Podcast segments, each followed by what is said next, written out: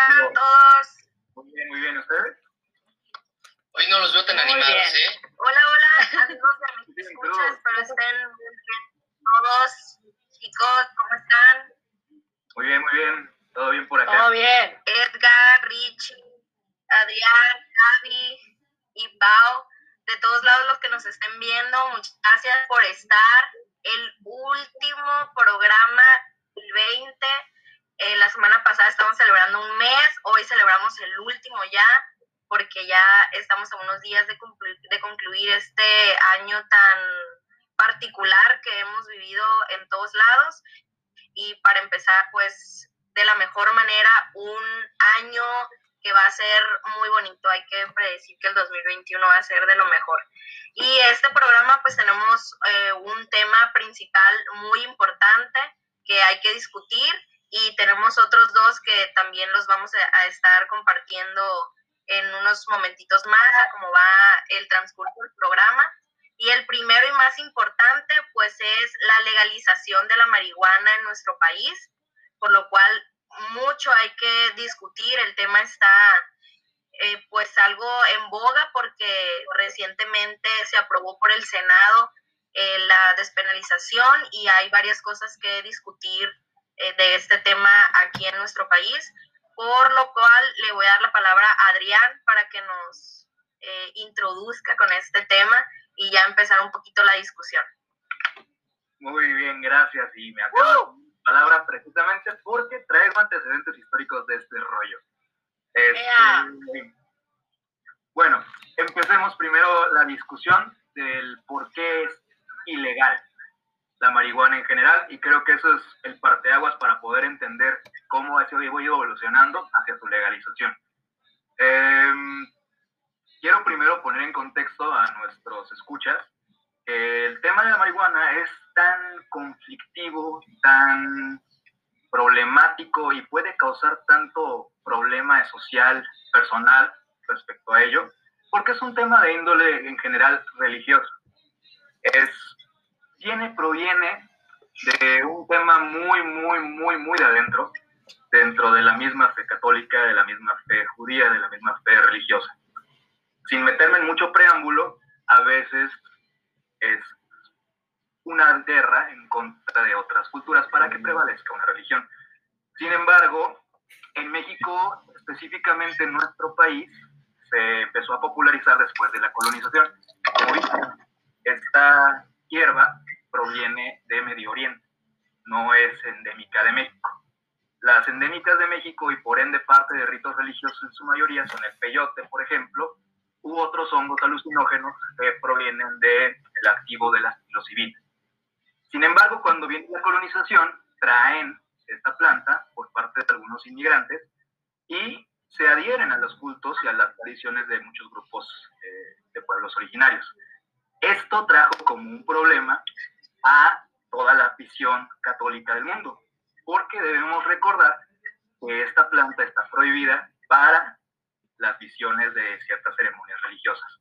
Entonces, eh, en el Éxodo, en el libro católico del Éxodo, en el, en el Éxodo 20, versículos 21 a 23, se habla de que Dios mismo hecho zarzamora, mora, no me acuerdo, la verdad no recuerdo bien cómo era la analogía, pero Dios hecho una mora, enciende a sí mismo y le habla a Moisés. Oye, Moisés, tienes que hacer esto y esto y esto. Y dentro de esos versículos viene curiosamente un cáñamo eh, oloroso. Así lo llaman los, los cáñamo, cáñamo oloroso. Como bien lo sabemos, el cáñamo es una planta para poder tejer. Sin embargo, el cáñamo oloroso nos reverencia un poco hacia esta planta maligna. Entonces, trayéndolo de nuevo al tema mexicano, el tema mexicano nos versa en que la planta era legal, su uso medicinal era legal. Se podía conseguir en cualquier botica y en cualquier droguería. El, Estado mexicano no se preocupó de este asunto sino hasta los tardíos 1800, inicios de 1900, gracias a una política de los científicos porfiristas. En esta política lo que se hablaba era de que este tipo de situaciones, eh, como la psilocibina, el opio, la marihuana y demás, eh, eran degeneradores de la raza. Entonces, estamos ante un tema complejo de escudriñar. Ahí estamos hablando, metiéndonos con salud pública y complejos de la raza, cuando ese concepto ha sido totalmente superado por el mundo entero. Recordemos que Hitler hablaba de este deterioro de la raza. Entonces, aquí hay que tener mucho cuidado con el argumento que se está basando para potencializar la prohibición del uso lúdico de la marihuana. Y ahora bien, entremos en el tema del uso lúdico de la marihuana. ¿Qué tan malo realmente es? No sé si alguien quiere hablar de este tema este, para poder entrar ya como tal a la carnita del asunto. Alguien que quiera tomar la palabra, gallo. A ver, dale, Pau, Pau, tú eres la que sabes mucho del uso lúdico de la marihuana. Ah, caray. ¿Qué te sabes? ¿Qué sabes o qué? ¿Qué me sabes? No, te creas. No, que no has compartido, pásala. Qué bárbaro. O sea, va a pasar para andar iguales, yo creo. Aló. No, pues. O incluso la gente, La, la mari- la gente que nos esté bueno, viendo que, nos diga si le han, si le han entrado la marihuana, ¿no? O sea, ¿por qué no? Sí, también. Originalmente la marihuana ha sido utilizada tanto en tratamientos médicos como en propios medicamentos para los pacientes. Este, hay pacientes, por ejemplo, con convulsiones que utilizan algunos tratamientos con marihuana. Este, y el uso médico, no sé si aquí en México los expertos en materia, aquí abogados, me puedan corregir. Creo que está permitido en ciertos tratamientos el uso de la marihuana. Entonces, por lo que se está peleando aquí es por el uso recreativo de la marihuana. Entonces, ya hay cierta parte, no en el mismo nivel que otros países, en legalización tanto en, en salud como en recreativo. Entonces, yo creo que hay que ver cuáles son los retos en México para poder legalizar la marihuana o, o que, que ayudarían que se legalice la marihuana. Y si lo vemos desde la perspectiva de salud, ayudarían muchísimos tratamientos para los pacientes. Y si lo vemos en problemáticas en combate al narcotráfico, sería un gran golpe al narcotráfico. Ojo, no a la inseguridad, tampoco a, a, la, a los cárteles, pero sí sería exclusivamente al narcotráfico. Y eso abordarías también en un problema social de por qué los jóvenes acceden más a esos trabajos, como en las sierras, de la siembra de la planta y de la venta. Entonces, es un tema muy amplio y hay que ver qué retos necesita México y por qué es necesario que se legalice la marihuana. Entonces, si decimos, no, se va a legalizar y ya no va a haber narcotráfico, va para allá encaminado, pero eso no quiere decir que no va a haber problemáticas en seguridad pública. No sé, Gallo, ¿qué quieras opinar? Oigan, me encanta el comentario de Nelson Martínez Ramírez. Mi primera vez fue en Brasil, todo se miraba en 8K. Dios. Bueno, si ya nos metemos a la experiencia, ya es otro tema. Pero bueno, ya, Ya, discutimos. Oigan, y saludos. de las eh, observaciones que tendría que tener el país en cuanto a la legalización. Eh, Yo creo que también es, es importante ver las condiciones en las que se encuentra el país para esto. Se habla, por ejemplo, de crear el, el instituto, eh, ¿cómo se llamaba? Sí, el Cansalud, ¿no? Instituto, no, aparte de la ley general de la regu- regularización de la cannabis, aparte se, se habla de formar un instituto que se encargue totalmente de, de estas, de, de todo lo que conlleva, ¿no? Entonces, pues hay que ver qué tan viable es para el Estado mexicano esta organización y toda la logística que va a conllevar permitir o no, y en cuántos gramos o la el, el estar re- revisando todos estos detalles que hay en la ley para que entonces el tema avance de manera propositiva. Entonces, Richie, no sé si tengas algún comentario. Este, sí, bastantes. No, no es cierto. Miren, yo creo que hay que ver la legalización de la marihuana como lo que es. Primero está mal dicho legalización. La, marihuana ya es legal. Lo comentó muy bien Adrián, es la despenalización de la, de la marihuana y su regularización. ¿En qué sentido? En que hoy para usos medicinales ya se permite en ci- de ciertos modos lo que se está buscando con el Instituto para regular la marihuana es justamente el uso recreativo que lo puedas eh, andar pues, por la calle fumándote el churro, pero ahí viene un, un problema grandísimo. No, es, no lo regula, o sea, le están diciendo, sí lo vamos a lanzar a las calles, pero no va a haber una regulación. ¿Qué pasa en Uruguay? Uruguay te da una tarjeta de consumo diario. Entonces tú vas a todos los centros donde van a vender la, cannabis o la marihuana, pasas tu tarjeta y te dicen, oye, ¿sabes qué? El consumidor C000C01 ya consumió tanto, entonces te, agarran y dicen, oye, tú traes cannabis, te la checan, checan tu tarjeta de consumo y te dicen, oye, estás en los lineamientos porque traes, no has sobrepasado lo que te toca, lo que puedes consumir un día. Ojo, son 28 gramos, es lo equivalente a una cajetilla de cigarros. Habrá quien fume, habrá quien no fume, y ese es otro tema porque se está diciendo, vamos a despenalizarlo. Pero si leemos bien la campaña, te dice que no se está despenalizando, lo que se está... Miren, el alcohol y el cigarro venta a menores es un delito. Para la marihuana va a ser solo una multa. No va a haber, no es delito para, para menores y así lo está contemplando el dictamen que se mandó del Senado. Ahorita, Adrián, ahí vamos a platicar un tema, a ver si estás un poco más informado. Se tenía hasta el 15 de diciembre para discutir el tema en la Cámara de Diputados y la misma Corte dijo que se les iba a dar un plazo hasta que terminara la legislatura actual. Entonces dices, bueno, creo que es un buen mensaje que mandan los dos poderes en decir, sí lo vamos a hacer, pero hay que checarlo bien porque hay muchas irregularidades. Yo no creo que sea un golpe al narcomenudeo. ¿eh? Les voy a poner un ejemplo rápido. Canadá, los centros de consumo te lo venden en 10 dólares. El narcomenudeo te lo venden en 10. ¿Qué pasa? Se lo siguen comprando el que te lo venden en 6 en lugar de que te lo venda a 10. Y por otro lado, creo que sí va a dejar una derrama el, el grupo de, uno de los grupos que está promoviendo la aprobación de la cannabis, nos está avisando que dejaría una recaudación de, de 10 mil millones de dólares en el país si se consume la, si se legaliza la marihuana por la paga de impuestos, por la producción y por la venta. Es una muy buena cantidad.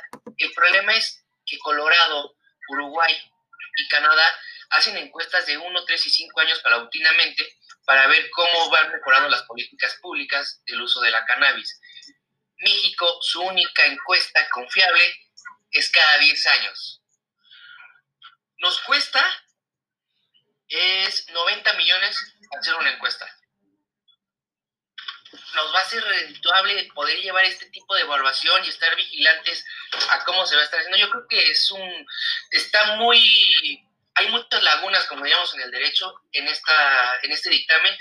Insisto, creo que la Cámara y la Suprema Corte hacen bien en decir, vamos a discutirlo bien, hay que tener muchos temas. Ahora, en tema, dice, vamos a crear este, una campaña de publicidad para el uso responsable de la marihuana. Nada más que todo lo va dirigido a personas de, de 18 a 25 años de edad. No va para menores. Ni para mayores. Y no va para mayores. Se están perdiendo tres rangos de edad de los que maneja el INE. Entonces tú te quedas así como de, oye, a lo mejor los que más la consumen son de 18 a 25, pero los demás qué? ¿Dónde están los otros rangos que van a ser sumamente importantes en este sentido?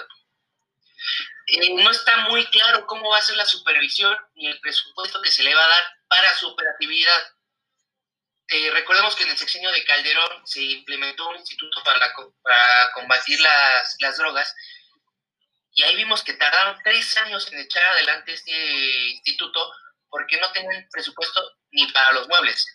Pues vamos a tener que ver de dónde van a sacar el dinero para este presupuesto, para lo de, para la cannabis, porque ahí viene otro tema. El presupuesto ya se aprobó y no viene la cannabis. Entonces hay que ver de dónde van a sacar dinero para regular eh, bajo el instituto.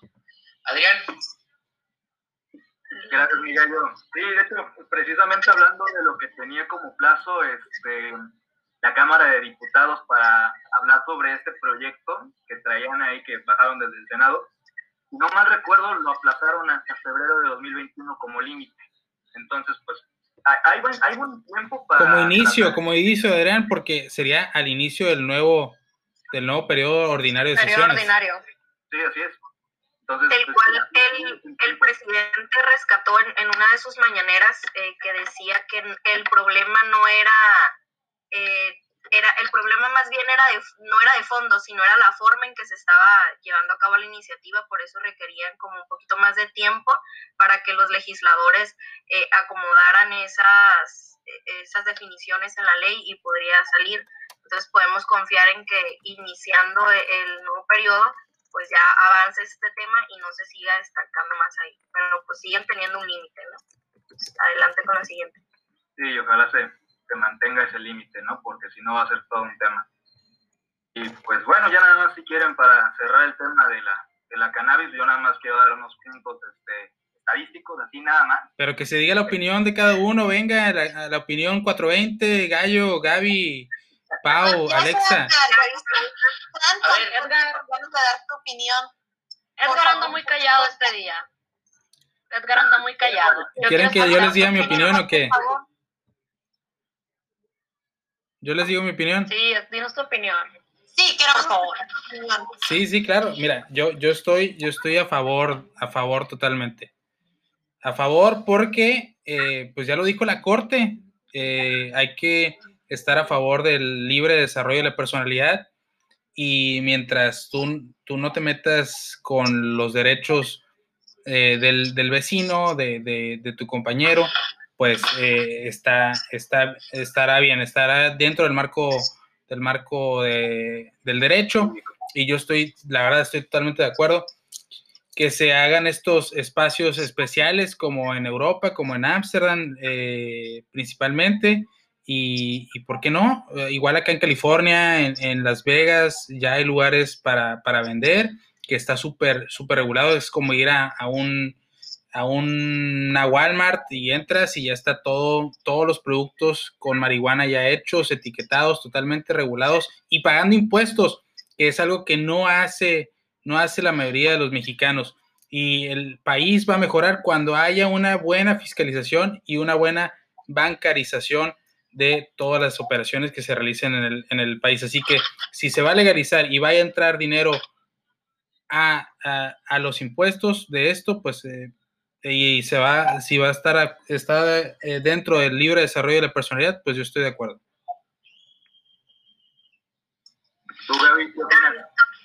Yo también, estoy, yo también estoy a favor. Y me voy a defender porque aquí en los comentarios de Facebook están diciendo que no opino. yo estoy a favor, creo que mm, yo no sé mucho sobre la- el aspecto legal en este sentido. Aprendí un poco hoy con la presentación de, del profe Adrián.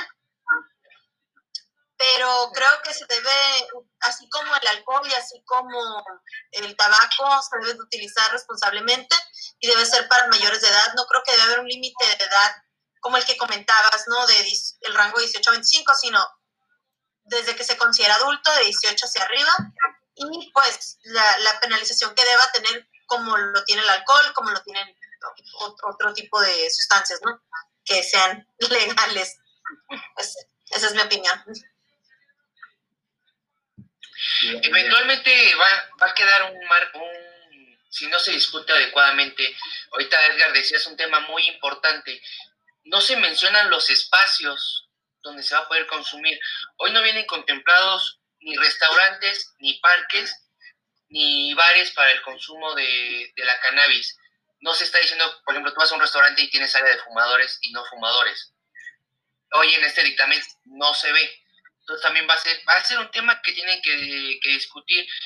Yo insisto, hay que ver la cannabis como una recaudación de fondos, porque esto, si tú lo fiscalizas bien, como decías, Adrián, digo, este Rivas, ¿qué vas a hacer? Puedes combatir otros delitos de mayor importancia, pero hay que legalizarlo bien. Bien, Yo aquí les traía un dato importante sobre la despenalización. Se está hablando de la despenalización. Puedes tener de 28 a 200 gramos. La bronca es que la multa va de 60 a 120 UMAS, es decir, de 5.500 a 15.500 pesos. Yo quiero ver quién va a traer 15.000 baros para pagar tu multa, ¿no? Por, el- por traer tu morralito con, con cannabis. Y segunda, por fumar en vías no permitidas son de 60 a 30 UMAS, entonces hay que echarle la cuenta, y de 6 a 3 años de prisión.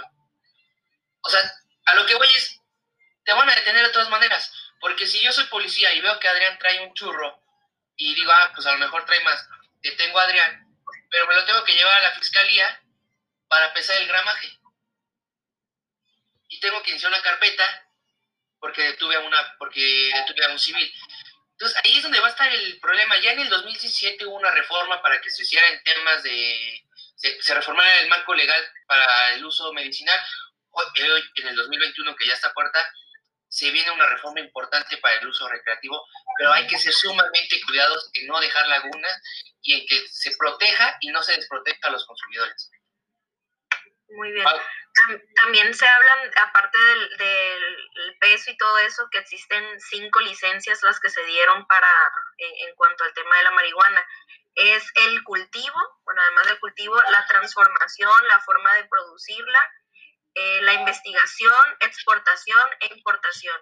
Entonces, estos cinco temas son los como los más importantes que deben de, establecer los detalles y afinarlos muy bien, como lo menciona aquí Ricardo, para que no haya eh, ninguna la que sea algo que de verdad tenga calidad legal, o sea, que sí nos veamos preparados y listos, como veíamos aquí en un comentario, México tiene que estar listos para empezar a tocar este tipo de temas y no quedarnos atrás y ya aventarnos y adaptar medidas y acciones de países que ya lo han ejercido y que pues tomar los buenos ejemplos, ¿no? Si no, estos son temas como muchos que se han dejado abandonados y que no se toman y no se retoman por falta de, cultura o por atención a otros temas más importantes como también se menciona, pero es, es ya adentrarnos al tema, a la investigación y a, y a marcha y error, a lanzarlo lo más perfecto posible,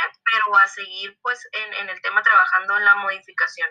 Entonces, Paola eh, levantó la palabra adelante. Gracias. Yo creo que yo ahorita ya ni siquiera deberíamos de discutir si se debería o no despenalizar, porque es algo que ya veníamos viendo desde años atrás, pues es algo que ya se debe de hacer. Yo creo que es un tema que simplemente se ha estado deteniendo y qué bueno que se ha estado deteniendo porque creo que si se va a despenalizar debe ser con el menor grado de error y sí mirando ejemplos de otros países, pero también mirando la realidad que hay en México, ¿no? Porque hay que recordar que México, la cultura, las personas, la economía, la violencia por el narco, todo eso, eh, son muy diferentes a los otros países. Simplemente recordemos que hay estados donde se cultiva la mayor parte de marihuana, ¿no? Uno de ellos, pues, ya sabemos cuál es. Entonces hay que ver la realidad de esos estados, hay que ver cómo se van a hacer las, las cosas, sí hacerlas, pero yo creo que sí hay mucho que discutir en cuanto a cómo, a cómo despenalizarla y qué vías, a, qué vías hacer, o sea, ver lo que estaba hablando Gallo también de los centros, de qué lugares sí, tratar de que sean con las menos lagunas posibles, pero sí teniendo muy presente eso, ¿no? De la realidad que tiene México y de cómo va a afectar en los estados donde se, donde se produce mayormente la marihuana. Sería todo de mi parte. No sé. ya, ya para utilizar con, con la opinión. Mi opinión va a ir en cuanto a esto. Hay un estudio, y es lo que quería comentarles, de una revista británica de 2010, eh, se llama la revista médico-científica Lancet, la cual nos dice que hay sustancias, hicieron un estudio, las cuales tienen una gran repercusión en temas sociales, temas personales, salud física y emocional. El primer lugar es el alcohol. El segundo lugar es la metanfetamina. El tercer lugar es la heroína, luego el crack, luego la, cocaína, luego la marihuana. Entonces la marihuana está en un lugar mucho más alejado, inclusive, perdón, se me olvidó el tabaco también, antes de la marihuana. Entonces, si mi opinión es despenalizar este, una marihuana que está en un octavo lugar en cuanto a su incidencia social, delictiva, eh, en cuanto al tejido social, familiar, pues creo que está bastante claro, ¿no? Que si está penalizado la marihuana, pues también debería estar penalizado el alcohol, también debería estar penalizado el tabaco, también debería estar penalizado muchas otras sustancias antes que la marihuana. Entonces, pues creo que sí es un poquito, ahí un poco, ¿cómo decirlo?, incongruente el Estado eh, al tema de salud internacional sobre el tema mismo de la marihuana. Y para cerrar, pues, si es que México no está listo ahorita, ¿cuándo va a estar listo? La, pregunta es cuándo estaremos listos como sociedad, como humanos, como mundo, para afrontar temas que en la realidad ya están. Hay que concientizar, hay que hablar del tema, definitivamente. Hay que agarrar los grupos que dijo Gallo también de cuanto a menores y mayores, por supuesto. No podemos hacernos de la vista gorda de eso. Pero también hay que estar listos desde ya, porque si no, nunca vamos a estarlo. Rivas, ¿levantaste la mano? Sí, oye, pues mira, yo creo que si dejamos de prohibir varias cosas, por ejemplo, la marihuana, si dejamos de prohibir la marihuana, mucha gente ni siquiera se le va a antojar, o sea, porque así es el ser humano. Dice, ¿sabes qué? Es que está prohibido, quiero ver a, qué sabe o qué efecto produce. Entonces, si, no está prohibido, seguramente muchos jóvenes van a bajar su, incidencia de, primer consumo y eso va a ayudar a que, a que haya menos adictos a otras drogas que son realmente más fuertes, porque ya lo mencionaste, eh, Adrián, eh, drogas fuertes que debería estar preocupado el Estado como, como la cocaína o, la heroína, pues ahí sí debería de, centrarse más el Estado en cuestiones de seguridad nacional. E incluso hay una, no me acuerdo ahorita cuándo fue la sentencia, pero hay una sentencia de la Suprema Corte en la cual avalan a una persona el uso lúdico de la cocaína. O sea, ya estamos llegando a ese punto en donde la cocaína, el opio como tal, ya no está mal visto en el Estado. Y la verdad es que probablemente sus efectos sean menos nocivos de lo que creemos, ¿sabes? Entonces, pues habrá que ver hacia dónde va la legislación y hacia dónde va la sociedad. Yo creo que la legislación tendría que sesionar a las 4.20 de la madrugada para que sea la hora adecuada. Ya lo dijo, ya lo dijo. Muy bien. Complacidos los fans de Facebook por esa mención. Gracias, Claudio Lozano. A los que nos escuchan por Spotify, chicos, porque se nos acaba el tiempo pero aquí podemos continuar un momentito más. Muchas gracias por adiós, adiós. Gracias por escuchar. Gracias. Saludos, bandita. Nos, nos escuchamos cuando hablemos.